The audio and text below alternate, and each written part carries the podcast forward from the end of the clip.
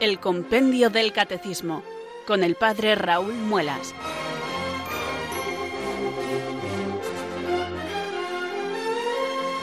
Muy buenas tardes, queridos oyentes de Radio María. Son las 4, las 3 en Canarias. Aquí comienza una nueva edición del programa El Compendio del Catecismo de la Iglesia Católica. Reciban desde Talavera de la Reina un saludo muy cordial del Padre Raúl Muelas, que un día más les habla desde estos micrófonos de Radio María, la radio de la Virgen, la fuerza de la esperanza. Sed todos bienvenidos.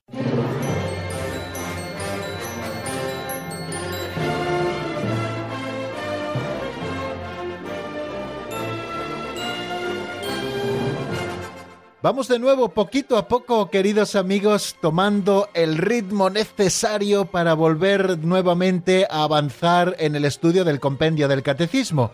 Eso es lo que tratamos de hacer cada tarde cuando abrimos nuestro libro de texto, que se titula así, no lo olviden nunca, Compendio del Catecismo de la Iglesia Católica. Y como bien saben, porque se lo repito en muchísimas ocasiones, es un resumen autorizado del Catecismo Mayor de la Iglesia o Catecismo de la Iglesia Católica, que vio la luz como un fruto granado del Concilio Vaticano II y como un regalo del Papa San Juan Pablo II a la Iglesia en el año 1992. Pues de aquel catecismo nació este que nosotros estudiamos cada tarde. El compendio del Catecismo de la Iglesia Católica, como su mismo nombre indica, es un compendio, es un resumen de toda la doctrina católica contenida en ese libro, ese libro mayor al que hacemos referencia constantemente. Pero nosotros el que nos ocupa, como bien saben, es este que nos ofrece un resumen, de manera que podríamos profundizar casi casi eternamente en todas las cuestiones, pero vamos pasando por ellas eh, de manera profunda, por supuesto, pero también de una manera somera porque estamos explicando el compendio, es decir, estamos ofreciendo un resumen de toda la doctrina católica y lo hacemos cada tarde de lunes a viernes en esta franja horaria y lo hacemos con toda ilusión. Espero que ustedes ya tengan su compendio del catecismo abierto por la página 104. En ella vamos a repasar lo que vimos ayer a propósito del número 263, seguiremos explicando el número 263 y también nos asomaremos al número 264 y espero que con esto terminemos ya todo lo referente a ese epígrafe que se refiere al primer sacramento de la iniciación cristiana, el sacramento del bautismo. Yo creo que, si Dios quiere, hoy terminaremos el sacramento del bautismo, mañana haremos un poquito repaso a todo lo visto de una manera rápida y comenzaremos también, si Dios nos da salud, el sacramento de la confirmación, que es el segundo de los sacramentos de la iniciación cristiana que nosotros vamos a estudiar con nuestro libro de texto. Pero antes de abordar el tema y también antes de ofrecerles en nuestro aperitivo catequético en esas pinceladas de sabiduría, yo les propongo que como todos los días elevemos nuestra plegaria al Señor. La oración es necesaria, pedirle al Señor que nos envíe su Espíritu Santo, que habla los poros de nuestro entendimiento y que fortalezca nuestra voluntad, para que nosotros con toda ilusión podamos acercarnos verdaderamente al conocimiento de la verdad. Buscar la verdad es algo que nos ocupa toda la vida, pero que bien sabemos que no depende únicamente de nuestras propias fuerzas. Esa verdad con mayúscula solo se conquista como un regalo, es decir, cuando el Espíritu Santo nos la da a gustar. Por eso pedimos cada día que venga sobre nosotros y que nos regale sus dones, especialmente el don de sabiduría y el don de entendimiento, para poder acercarnos a todas estas verdades que la Iglesia Madre nos ofrece con la que también va fortaleciendo nuestra fe, esa fe que en comunión profesamos. Así que, amigos, un día más rezamos así. Ven Espíritu Santo, llena los corazones de tus fieles y enciende en ellos el fuego de tu amor. Envía, Señor, tu Espíritu que renueve la faz de la tierra. Oh Dios, que llenaste los corazones de tus fieles con la luz del Espíritu Santo, concédenos que guiados por el mismo Espíritu, sintamos con rectitud y gocemos siempre de tu consuelo. Por Jesucristo nuestro Señor. Amén.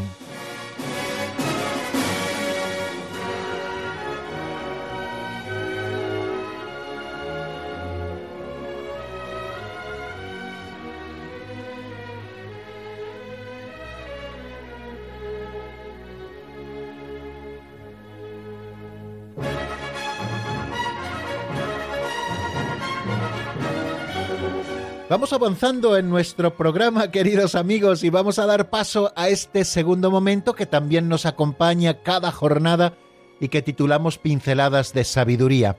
Tomamos prestada de un libro así titulado Pinceladas de Sabiduría de don Justo López Melús, tomamos prestada, digo, una pequeña narración.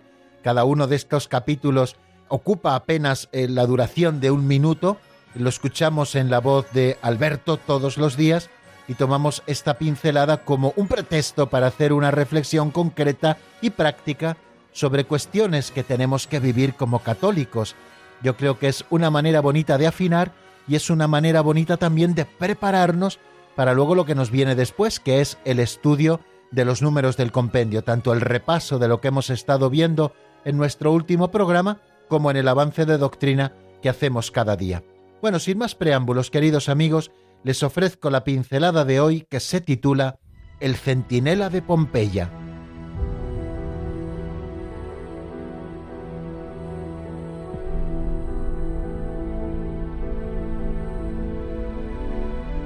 El centinela de Pompeya.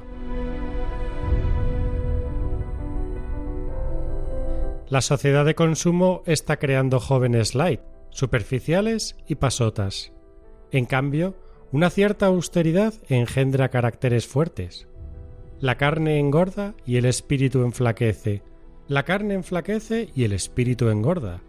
Ya Santa Teresa se quejaba de su tiempo a propósito de San Pedro de Alcántara, al que exceptuaba. Dicen que están las saludes más flacas y que no son los tiempos pasados. Desde luego hoy no sería tan fácil la gesta de Pompeya. Ha pasado a la historia el gesto heroico del centinela de Pompeya. Cuando el año 79 sobrevino la erupción del Vesubio y la lava inundó toda la región, un soldado romano quedó firme en su puesto. Su deber lo clavaba allí y la lava lo cubrió. Las excavaciones modernas hallaron en la postura de firme al centinela. El Museo de Nápoles guarda, como valioso tesoro, el yelmo, la lanza y la coraza de este soldado que se dejó sepultar por la lava ardiente, antes que manchar el honor del soldado romano.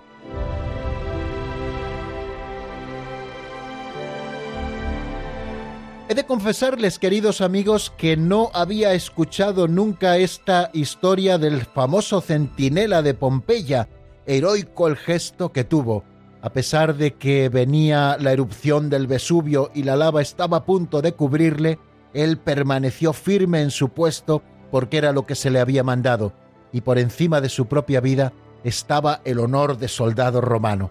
Bueno, pues no conocía, queridos amigos, esta historia, y esta historia nos da pie hoy para reflexionar en lo que don Justo también nos ha apuntado en esos primeros compases de la pincelada.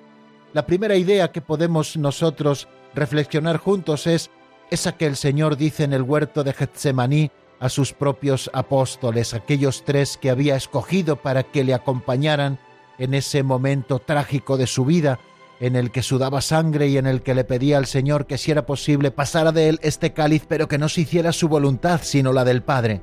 El Señor les invita a velar y a orar para no caer en la tentación, y les dice el Señor que el espíritu es decidido, pero la carne es débil. Y creo que todos tenemos experiencia de esto. A veces tenemos grandes ideas en el corazón, pero vemos que nuestra corporalidad y nuestros propios afectos a veces se resisten a seguir los grandes ideales. Y es que la carne ha de seguir siempre las directrices de nuestra razón iluminada por la fe, que nos presenta siempre el bien general que queremos perseguir. De manera que el cuerpo y los afectos han de estar siempre templados para secundar los deseos de la razón iluminada por la fe, como les decía hace apenas unos segundos. Tenemos todos una necesidad grande de forjar la voluntad, y esto no se improvisa, esto hay que practicarlo cada día. Dicen algunos que hay una cuestión generacional en todo esto, que nuestras generaciones mayores aquellos que vivieron la posguerra, nuestros propios padres, pues fueron muy educados y muy forjados en la voluntad y quizá no tuvieron tantas posibilidades de forjarse en los conocimientos. Quizá nuestra generación, yo tengo 47 años, mi generación, algunos que son un poco mayores que yo, y también otros que son muchos más jóvenes, quizá hemos cultivado mucho la inteligencia en cuanto a los conocimientos se refiere, pero hemos descuidado un poquito la voluntad, y como dicen somos un poco flojos, eso que nos decía don Justo al comienzo de su pincelada. La sociedad de consumo está creando jóvenes light, superficiales y pasotas, y esto creo que lo experimentamos. Es un tema también no solamente de este momento, ya Santa Teresa se quejaba de que en sus tiempos ya la gente no era tan recia, tan fuerte, tan voluntariosa para secundar eh, aquellos ideales nobles ¿no? que tenían en el corazón. Excluía de todo esto a San Pedro de Alcántara, que verdaderamente era un hombre sacrificado, penitente, hecho como de raíces de árboles, como la misma Santa Teresa nos dice por la propia austeridad de su vida. Tenemos que perseguir grandes ideales, esos que movieron a los santos, y tratar siempre de ser coherentes en los grandes acontecimientos y también en los pequeños detalles. Grandes ideales y ser siempre coherentes con esos ideales, aunque a veces nos toque sufrir por ello. Grandes ideales y ser fieles a ellos y ser coherentes en los acontecimientos grandes de la vida, pero también en los pequeños detalles. Es interesante recordar aquella anécdota de San Ignacio de Loyola cuando estaba convaleciente de la herida de bala que había sufrido en la conquista de Pamplona.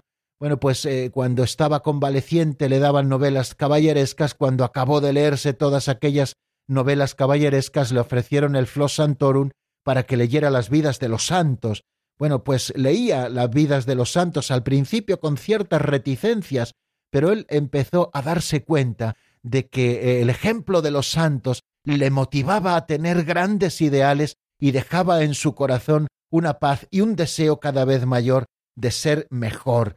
Bueno, pues aquí tenemos, queridos amigos, una aplicación práctica en nuestra vida. Quizá el conocer un poquito la vida de los santos nos ayude a tener grandes ideales y luego tenemos que seguir forjando la voluntad, esa voluntad eh, a la que le asiste también la gracia, porque si no nada podríamos hacer para poder realizar también esos grandes ideales que vemos en los que han seguido a Cristo y ya gozan de él por toda la eternidad. Dicen que San Carlos Borromeo le recomendó a San Francisco Javier tres cosas cuando éste le pedía qué tenía que hacer para ser santo. Y le dio tres recomendaciones o tres consejos. Le dijo, comulgar con mucha frecuencia y estar siempre bien preparados con la confesión. Segundo, el amor y la devoción a la Santísima Virgen María, que no ha de faltar nunca en nuestras vidas.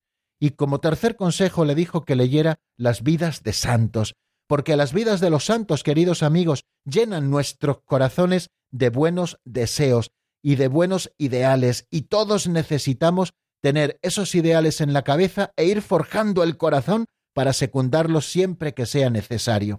Qué ejemplo tan bonito, queridos amigos, nos deja el soldado romano de Pompeya y con cuánta más razón también nosotros que hemos conocido al Señor tenemos que permanecer fieles a los grandes ideales de la santidad, aunque ello nos cueste la vida. Así lo han hecho los mártires, queridos amigos, y así lo hacen todos aquellos que quieren dar testimonio de Cristo cada día por amor al Señor.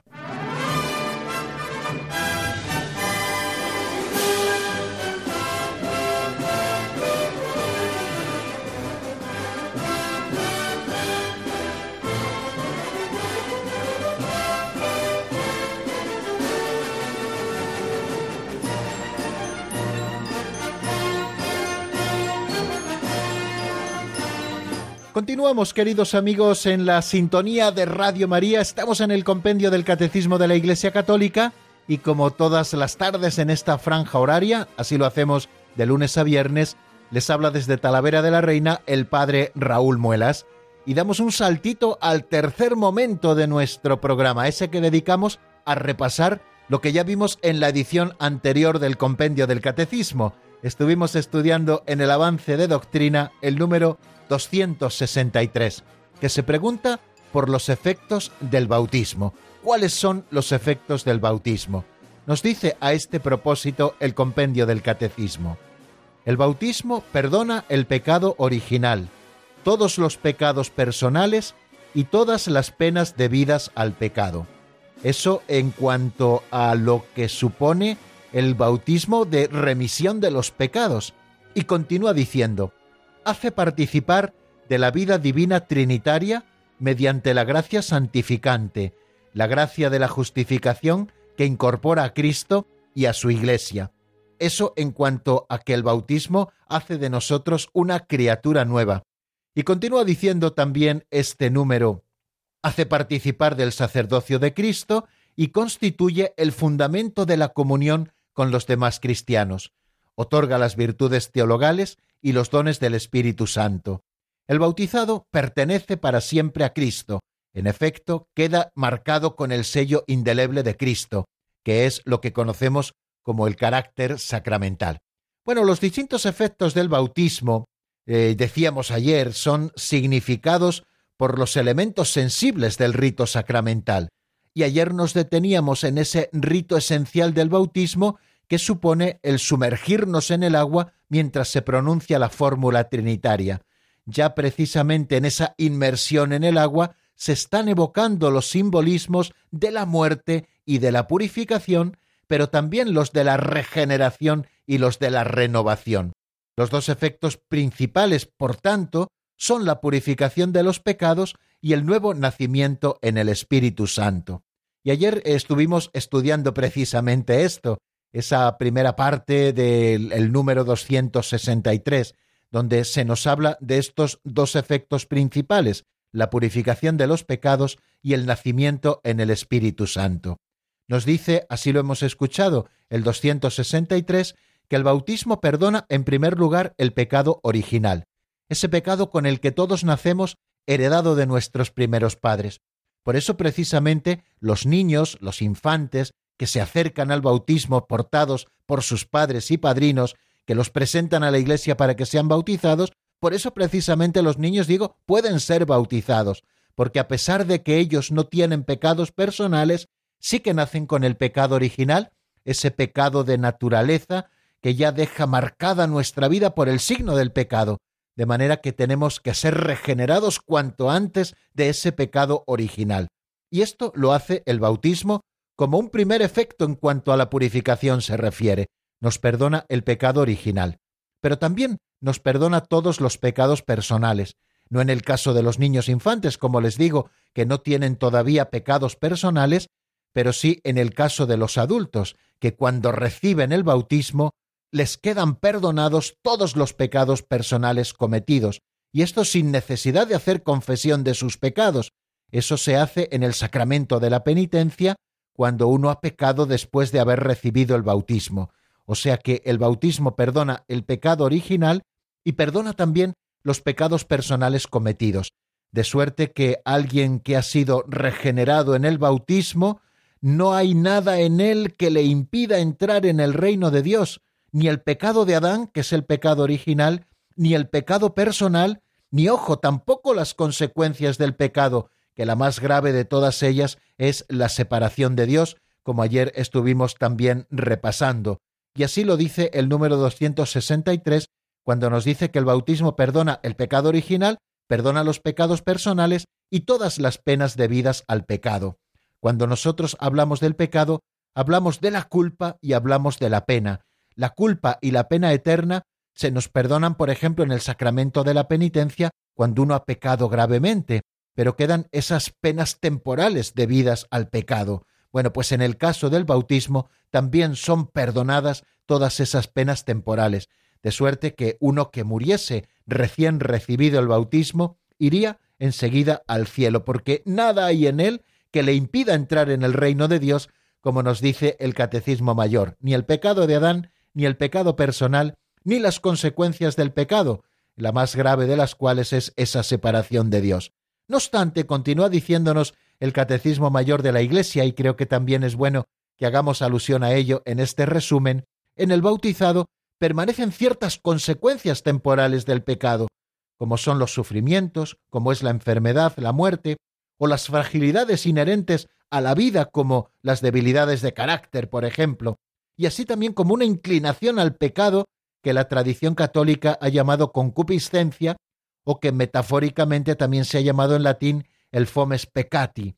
La concupiscencia, dejada para el combate, nos dice el concilio de Trento, no puede dañar a los que no la consienten y la resisten con coraje por la gracia de Jesucristo. Antes bien, el que legítimamente luchare será coronado, como también nos indica San Pablo en la segunda carta a Timoteo en el capítulo 2, versículos 5. Esto en cuanto a la remisión de los pecados, pero también ayer nos asomábamos a ese segundo gran efecto o principal efecto que produce el bautismo en aquel que lo recibe, que es el nuevo nacimiento en el Espíritu Santo. Por el bautismo somos hechos nuevas criaturas, y así nos lo dice también este número 263. Nos hace participar de la vida divina trinitaria mediante la gracia santificante, la gracia de la justificación que incorpora a Cristo y a su Iglesia. Nos hace criaturas nuevas.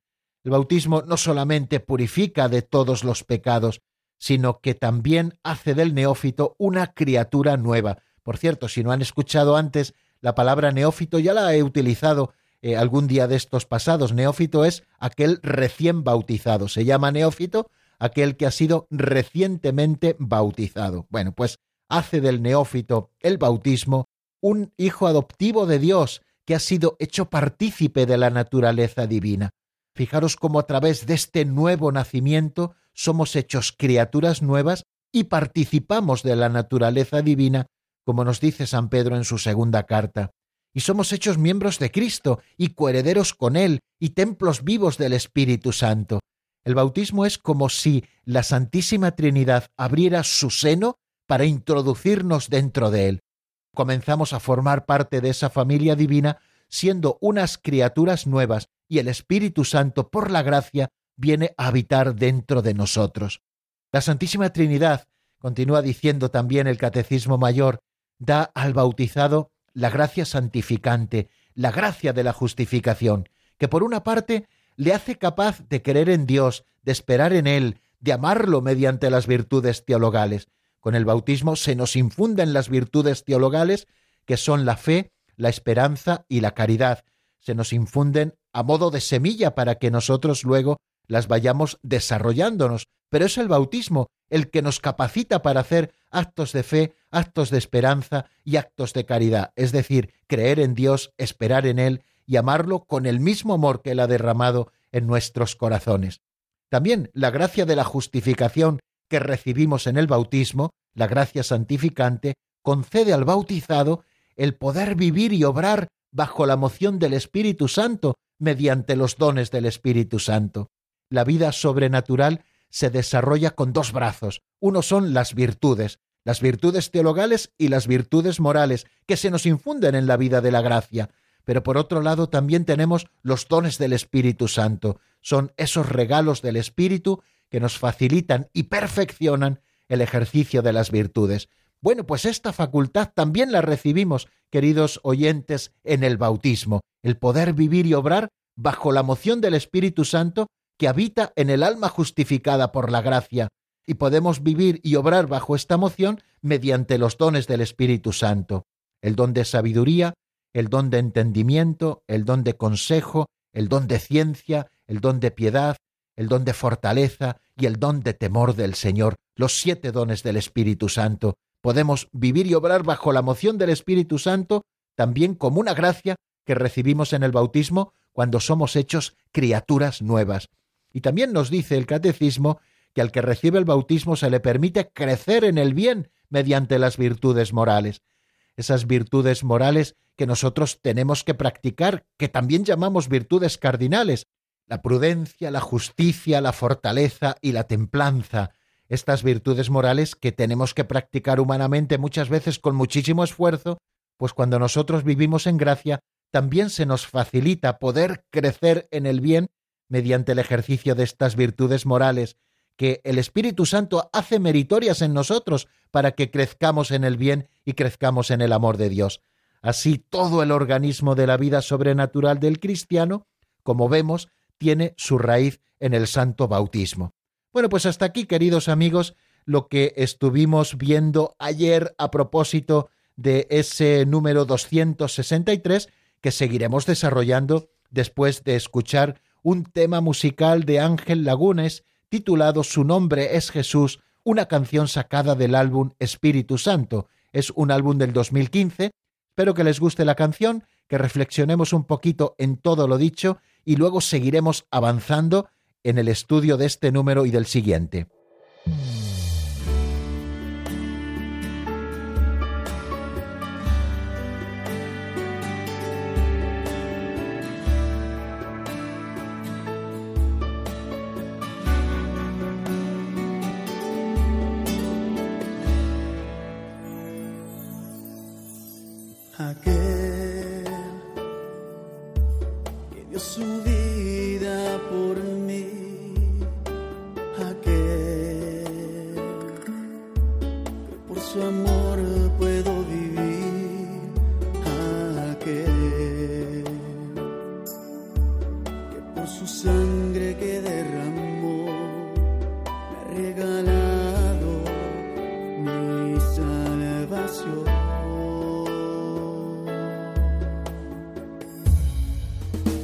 Su nombre es Jesús.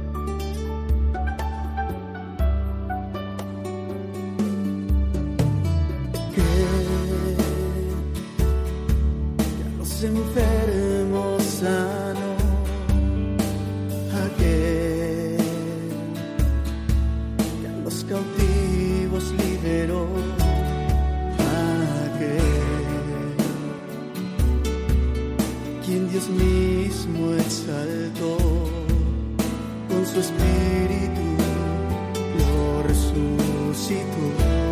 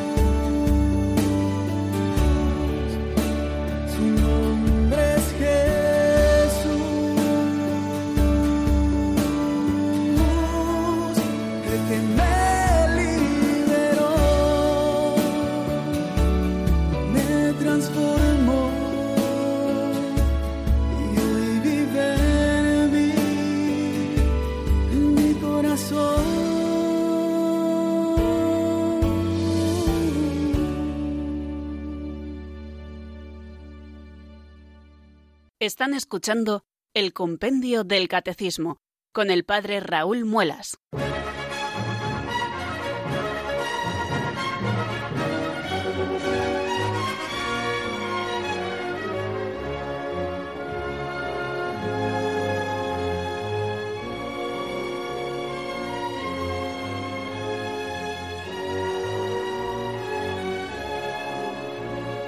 Son las cuatro y media en punto, al menos eso dice mi reloj del estudio y vamos ahora, queridos oyentes, a estudiar algunos efectos más que nos ofrece ese número 263, efectos del bautismo.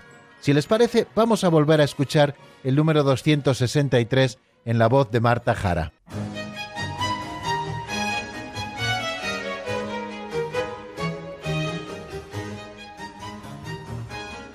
Número 263.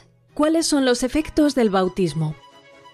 El bautismo perdona el pecado original, todos los pecados personales y todas las penas debidas al pecado.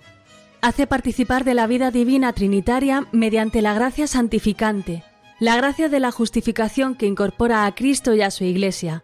Hace participar del sacerdocio de Cristo y constituye el fundamento de la comunión con los demás cristianos. Otorga las virtudes teologales y los dones del Espíritu Santo. El bautizado pertenece para siempre a Cristo. En efecto, queda marcado con el sello indeleble de Cristo.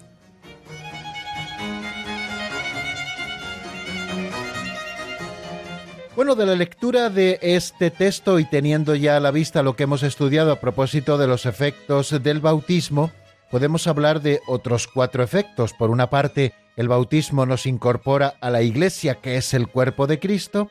Por otra parte, nos hace participar del sacerdocio de Jesucristo.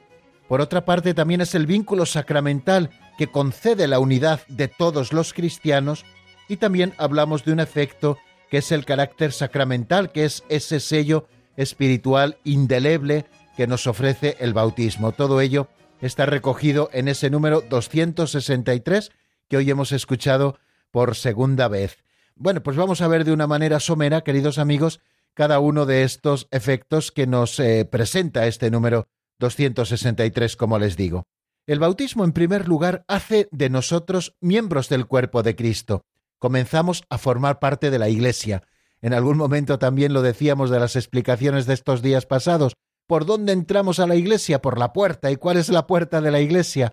Pues la puerta de la Iglesia no es otra que el bautismo. A través de este primer sacramento de la iniciación cristiana, nosotros somos incorporados al cuerpo de Cristo como auténticos miembros, somos constituidos miembros los unos de los otros, como nos recuerda San Pablo en la carta a los Efesios. Por tanto, el bautismo incorpora a la Iglesia. Quiere esto decir que de las fuentes bautismales nace el único pueblo de Dios de la nueva alianza que trasciende todos los límites naturales o humanos de las naciones, las culturas, las razas y los sexos. Como leemos en la Sagrada Escritura, ya no hay ni esclavo ni libre, ni hombre ni mujer, ni judío ni gentil, sino que todos somos uno en Cristo Jesús, porque en un solo espíritu hemos sido todos bautizados para no formar más que un solo cuerpo. Son palabras de la primera carta del apóstol San Pablo a los Corintios en el capítulo 12. Los bautizados, una vez que hemos recibido este sacramento primero, venimos a ser piedras vivas para la edificación de un edificio espiritual para un sacerdocio santo. Por el bautismo todos participamos del sacerdocio de Cristo, de su misión profética y real. Como podemos leer en la primera carta de Pedro en el capítulo 2 versículo 9, somos linaje elegido, sacerdocio real, nación santa, pueblo adquirido, para anunciar las alabanzas de aquel que os ha llamado de las tinieblas a su luz admirable. Por lo tanto, el bautismo nos configura con Cristo sacerdote, profeta y rey, y participamos en el sacerdocio común de los fieles, que hace de nosotros auténticos sacerdotes que podemos ofrecer nuestra vida como un sacrificio agradable a Dios. Este es, queridos amigos, nuestro culto razonable, como nos recuerda el Nuevo Testamento. Y una vez que formamos parte de la Iglesia porque hemos sido hechos miembros de este nuevo pueblo de la nueva alianza, el bautizado ya no se pertenece a sí mismo, como nos recuerda San Pablo, sino al que murió y resucitó por nosotros. Por tanto, el hecho de ser miembros de la Iglesia nos lleva a someternos a los demás, como nos recuerda San Pablo, a servirles. Recordad esas palabras de Jesús cuando lava los pies a sus discípulos. Vosotros me llamáis el Maestro y el Señor, y decís bien porque lo soy. Pues si yo, el Maestro y el Señor, os he lavado los pies, también vosotros tenéis que lavaros los pies unos a otros, es decir, tenemos que estar al servicio de los demás en la comunión de la Iglesia, y a ser también obedientes y dóciles a la voz de los pastores legítimos de la Iglesia, y a considerarlos con respeto y afecto. Y del mismo modo que el bautismo es la fuente de responsabilidades y deberes, también el bautizado por el bautismo goza también de derechos en el seno de la Iglesia. ¿Cuáles son estos derechos principales? El de recibir los sacramentos. No podemos nosotros, los pastores de la Iglesia, negar los sacramentos a un fiel que razonablemente los pide. Por eso los fieles tienen derecho a recibir los sacramentos, un derecho que adquirimos en el bautismo porque comenzamos a ser miembros de esta sociedad que es la Iglesia. También tenemos el derecho de ser alimentados con la palabra de Dios y de ser sostenidos por otros auxilios espirituales de la Iglesia. Por lo tanto, al ser miembros de la Iglesia somos sujetos de derechos y también sujetos de obligaciones. Y esto hemos de tenerlo siempre a la vista porque el bautismo nos ha hecho miembros de este cuerpo que es la Iglesia y la fuente bautismal es la única capaz de hacer un solo pueblo que es la Iglesia. Y otra también de las obligaciones que brota del bautismo que nos hace miembros de la Iglesia es la de estar obligados a confesar delante de los hombres la fe que recibieron de Dios por medio de la Iglesia. Esta es una obligación de todos los bautizados, de todos los renacidos por el bautismo. Es Lumen Gentium, ese documento del Concilio Vaticano II en el número 11, quien nos lo recuerda. Y también la de participar en la actividad apostólica y misionera del pueblo de Dios al ser miembros de este cuerpo de Cristo que es la Iglesia, de este pueblo de Dios, nosotros somos corresponsables de esa misión que este pueblo tiene encomendada por el Señor de ir al mundo entero y predicar el Evangelio. La actividad apostólica, queridos amigos, también es cosa nuestra por el bautismo. Un efecto vinculado a este que estamos explicando también del bautismo es que constituye este sacramento el fundamento de la comunión entre todos los cristianos, e incluso con los que todavía no están en plena comunión con la Iglesia Católica. Fijaros lo que nos dice un documento del Concilio Vaticano II llamado Unitatis Redintegratio. Los que creen en Cristo y han recibido válidamente el bautismo están en una cierta comunión, aunque no perfecta, con la Iglesia Católica. Justificados por la fe en el bautismo, se han incorporado a Cristo. Por tanto, con todo derecho, se honran con el nombre de cristianos y son reconocidos con razón por los hijos de la Iglesia Católica como hermanos en el Señor. Por consiguiente, el bautismo constituye un vínculo sacramental de unidad vigente entre los que han sido regenerados por él. Fijaros a qué nos obliga el bautismo, queridos hermanos, a vivir en comunión. Vamos a dejar ya de un lado tanto criticar a la Iglesia y vamos a amar a nuestros hermanos, esos con los que vivimos en comunión gracias al común bautismo recibido, un solo bautismo, incluso con aquellos que no están en perfecta comunión con la Iglesia Católica. Y para terminar un poco este tema de los efectos del bautismo, vamos a hablar de eso que se llama carácter sacramental, que es como un sello espiritual indeleble que queda fijado en el alma. Cristo nos marca con el signo de la cruz y ya somos pertenencia de Cristo para siempre, un sello que ya nada ni nadie podrá borrar. El bautismo imprime, por tanto, en el cristiano un sello espiritual indeleble, lo que llamamos carácter, de su pertenencia a Cristo. Este sello no es borrado por ningún pecado, aunque el pecado impida al bautismo dar frutos de salvación. Dado una vez por todas, el bautismo, por lo tanto, no puede ser reiterado. Por eso que les digo, porque deja en nosotros un sello que ya nada ni nadie podrá borrar, ni siquiera nuestro propio pecado. Este carácter sacramental que recibimos por el bautismo nos consagra para el culto religioso cristiano. El sello bautismal nos está capacitando y nos está comprometiendo a los cristianos a servir a Dios mediante una participación viva en la santa liturgia de la Iglesia y a ejercer su sacerdocio bautismal por el testimonio de una vida santa y de una caridad eficaz. Es este sello bautismal, el carácter sacramental, el que nos permite participar en la vida litúrgica de la Iglesia y recibir también a través de esta vida litúrgica los frutos de los sacramentos. El sello del Señor, lo llamaba San Agustín, es el sello con el que el Espíritu Santo nos ha marcado para el día de la redención. El bautismo es el sello de la vida eterna, decía San Ireneo de León.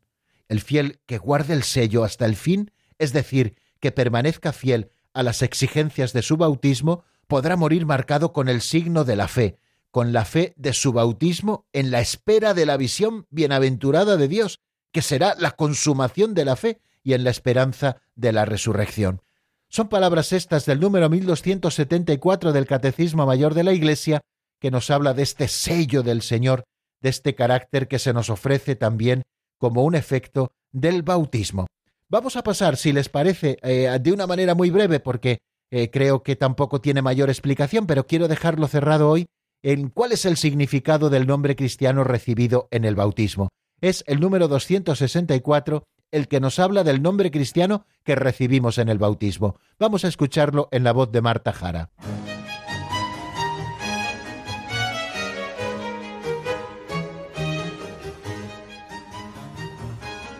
Número 264.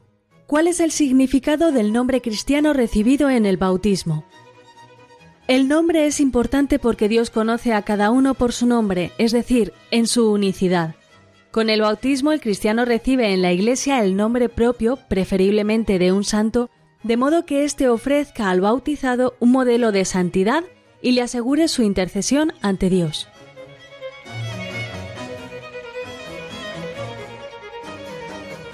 El nombre es importante porque Dios conoce a cada uno por su nombre, acabamos de escuchar, es decir, en su unicidad. Con el bautismo, el cristiano recibe en la iglesia el nombre propio, preferiblemente de un santo, de modo que éste ofrezca al bautizado un modelo de santidad y le asegure su intercesión ante Dios. Fijaros, eh, cuando hablábamos de la revelación del nombre de Dios en la zarza ardiente, decíamos la importancia de este texto en toda la historia de la salvación, porque Dios al revelar su nombre, revela también de alguna manera su propia esencia, lo que es Él. Bueno, pues nosotros, cada uno de nosotros también tenemos un nombre, y este nombre de alguna manera está haciendo alusión a nuestra propia unicidad. Nuestro nombre está representando al conjunto de toda nuestra persona, a todo lo que nosotros somos. Por eso el nombre es importante, porque Dios conoce a cada uno por su nombre, nos conoce en nuestra propia unicidad, como ha dicho este número 264. Fijaros entonces lo importante que es tener un nombre cristiano. Se dice que los pastores de la Iglesia, así lo recoge el Código de Derecho Canónico, procuren insistir a los padres en que pongan a sus hijos nombres que no sean ajenos al sentir cristiano. ¿Y cuáles son los nombres más propios del sentir cristiano? Sino los nombres de los santos, aquellos que nos han precedido en el camino de la fe y que pueden ser también abogados e intercesores nuestros. Yo creo que en esto, queridos amigos, tenemos mucho que avanzar, ¿no?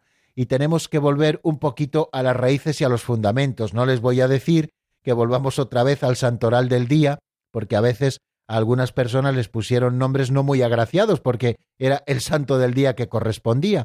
Pero me parece mucho más cristiano eso que elegir el nombre solamente por la sonoridad del mismo, o porque nos gusta tal artista, o porque lo hemos escuchado en no sé cuál telenovela o en no sé qué película. Nuestros referentes, queridos amigos, son los santos, y cuando unos padres están dando a un hijo suyo el nombre de un santo, le están proponiendo a ese hijo ya un modelo de santidad que es la vocación común a la que todos somos llamados por el bautismo, y también le está asegurando la intercesión de ese santo que lleva su nombre. Así que creo que en esto todos tenemos que hacer una reflexión, los pastores de la Iglesia y los fieles, que seamos capaces de recuperar esos nombres cristianos, de volverlos a poner de moda si es preciso, porque son nombres de los santos que nos están proponiendo modelos de santidad y que nos están ofreciendo también la intercesión y la ayuda de esos santos.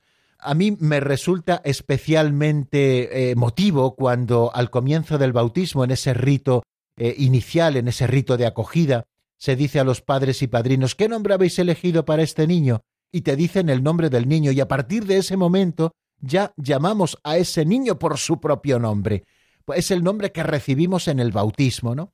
Por eso cuando termina ese rito de acogida, el sacerdote dice el nombre del niño y se dice, por ejemplo, Jesús o Manuel o José o María o Clara o Inés la comunidad cristiana te recibe con gran alegría. Ya se le llama por su nombre, porque ya para la comunidad cristiana y para Dios ya tiene un nombre, ¿no? Ese nombre que está escrito en el libro de la vida.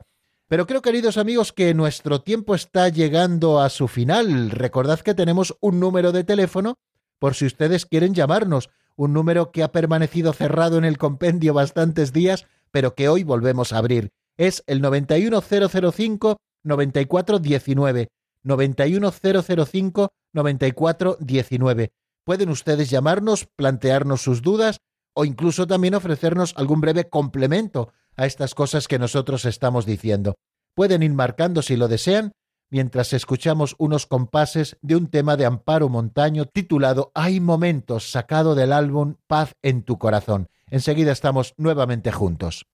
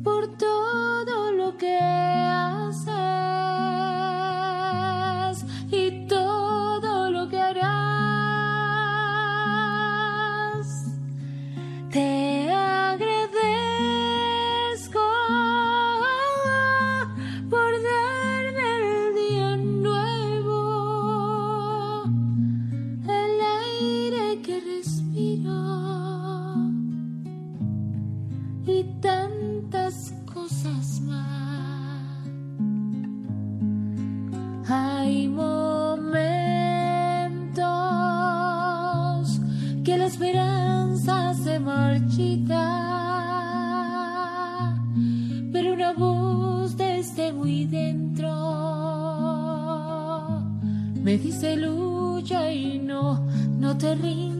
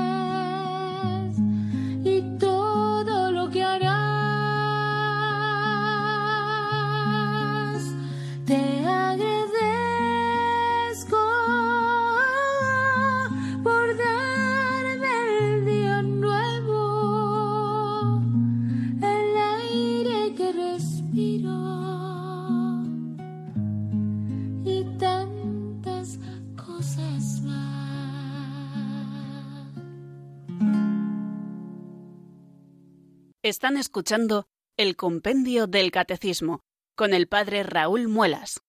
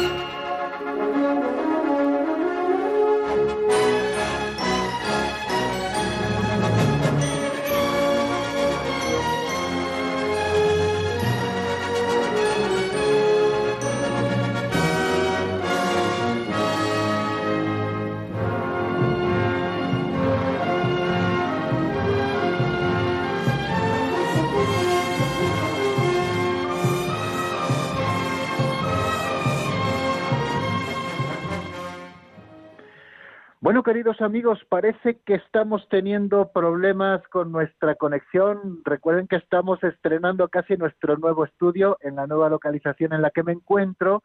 Y bueno, pues por ser el primer día que abrimos eh, el teléfono de directo a nuestros oyentes, parece que estamos teniendo algún pequeño problema que espero que solucionemos ya para mañana, si Dios quiere. Pero bueno, vamos a dar paso, aunque sea a través de la línea telefónica, me están escuchando un poquito diferente a la primera llamada que nos llega desde Madrid eh, y es María. Buenas tardes y bienvenida. Hola, buenas tardes al programa y Padre Raúl le felicito y sobre todo pues mucha suerte en su nueva parroquia que seguro que la va a tener. Muchísimas eh, gracias. no, voy un poquito de prisa porque sé que andan siempre justos de tiempo. Eh, mi pregunta, aunque llevo intentándolo varios días, como no ha habido programas y tal, es referente también un poquito a lo que estamos viendo y a las fechas que, en las que estamos. Eh, yo he preguntado a algún sacerdote y estoy un poco confusa. Yo la indulgencia le pregunté realmente eh, el significado exacto, entonces yo creía que era un complemento, digamos, ¿no? a una vez ya que se te perdona eh, y ya has hecho la penitencia, y sin embargo un sacerdote me dijo que no, que era una sustitución, es decir, o cumples la penitencia que te pone el sacerdote cuando te has confesado y perdonado los pecados, o bien haces la indulgencia, que es como el sustitutivo. Yo creía por lo que le escucho a usted en el programa, es que las indulgencias es como un complemento, es decir, para acabar de purificarte. Entonces tengo esa duda, ¿es una sustitución o es un complemento? Y luego lo segundo es eh, eh, respecto a estas fechas que estamos también, eh, y también relacionado a la indulgencia, el día 2 eh, se puede efectivamente pedir por un difunto, familiar o un amigo mm, con la indulgencia plenaria de, los difuntos. y si del 1 al 8, independientemente del día 2, el resto de los días yendo a un cementerio y por supuesto cumpliendo lo de pues bueno rezar por el Santo Padre, rezar. también se puede pedir esa indulgencia por un familiar o del 1 al 8 sería solamente por cualquier difunto. Y si ese difunto no lo necesita porque está en el cielo, eh, entiendo que no se pierde, sino que se, se puede ofrecer a la Virgen María para que se lo dé al alma que más lo necesita. Tengo esas dudas que son muy básicas y que me, me inquietan desde hace ya bastante tiempo. Me gustaría, Padre Raúl, si puede aclarármelas. Muchísimas gracias y nuevamente Enhorabuena y felicidades. Gracias, muchísimas gracias María. Siento que tengamos tan poquito tiempo, pero si Dios quiere mañana eh, terminaremos un poquito de explicar para no tomar demasiado tiempo de, de esta transición que hay entre programas. Pero bueno, contestar a la primera pregunta. Efectivamente, la indulgencia no es un sustitutivo de la penitencia. La penitencia que el sacerdote impone en el sacramento de la penitencia, esa penitencia es una satisfacción que nosotros tenemos que cumplir por nuestros propios pecados. Es decir, es, digamos, la satisfacción, que normalmente es una oración, un acto de caridad, un acto de piedad, etcétera, ¿no? Pero, pero no, no se trata de una sustitución, ¿no? Sino que es de algo, eh, la indulgencia, eh, algo que viene eh, a, suplir o a complementar o a perdonar esas penas temporales debidas por el pecado, ¿no? Eh, las penas temporales, eh, el pecado se nos perdona en cuanto a la culpa, pero siempre quedan, digamos, como esas penas temporales que son también fruto del pecado y que tenemos que ir reviviendo con el tiempo, ¿no? Y para eso precisamente están las indulgencias. Es en ese tesoro que la Iglesia tiene y posee eh, que nosotros las recibimos para ir saldando como esas cuentas. No sé, es un modo de hablar siempre limitado, por supuesto, el que estamos, el que estamos utilizando, ¿no? Pero no digamos que es como un sustitutivo de la penitencia sacramental, sino que la penitencia sacramental es una satisfacción por nuestros propios pecados que nos pide el sacerdote para eh, que pueda celebrarse el sacramento en su plenitud y la indulgencia la llamamos, mm, eh, según la pregunta que usted me hacía, pues como un complemento que viene eh, a redimir un poco esas penas temporales, ¿no? Eh, la pena eterna de, por los pecados mortales queda perdonada también por, por el sacramento de la penitencia, lo mismo que la culpa, pero esas penas temporales se van redimiendo con nuestros propios sacrificios, con nuestras propias oraciones y también con las indulgencias que la Iglesia nos da y no tenemos ya mucho más tiempo y, nos quedaba otra pregunta, pero si Dios quiere mañana veremos respuesta a ella en cuanto a las indulgencias que se pueden ganar por los difuntos en este tiempo, sobre todo en estos primeros días del mes de noviembre, tal y como lo recogen el documento sobre las indulgencias eh, que está en vigor en la Iglesia desde el Papa Pablo VI. Pero mañana lo contestamos. Ya se nos acaba el tiempo, así que muchísimas gracias a todos. Pedimos perdón a María de Logroño, que se nos ha quedado ahí en espera y que no podemos dar, darla paso, pero mañana, si Dios quiere, lo intentaremos. Así que un abrazo muy fuerte para todos y la bendición de Dios Todopoderoso, Padre, Hijo y Espíritu Santo, descienda sobre vosotros y permanezca para siempre. Amén. Hasta mañana, si Dios quiere, amigos.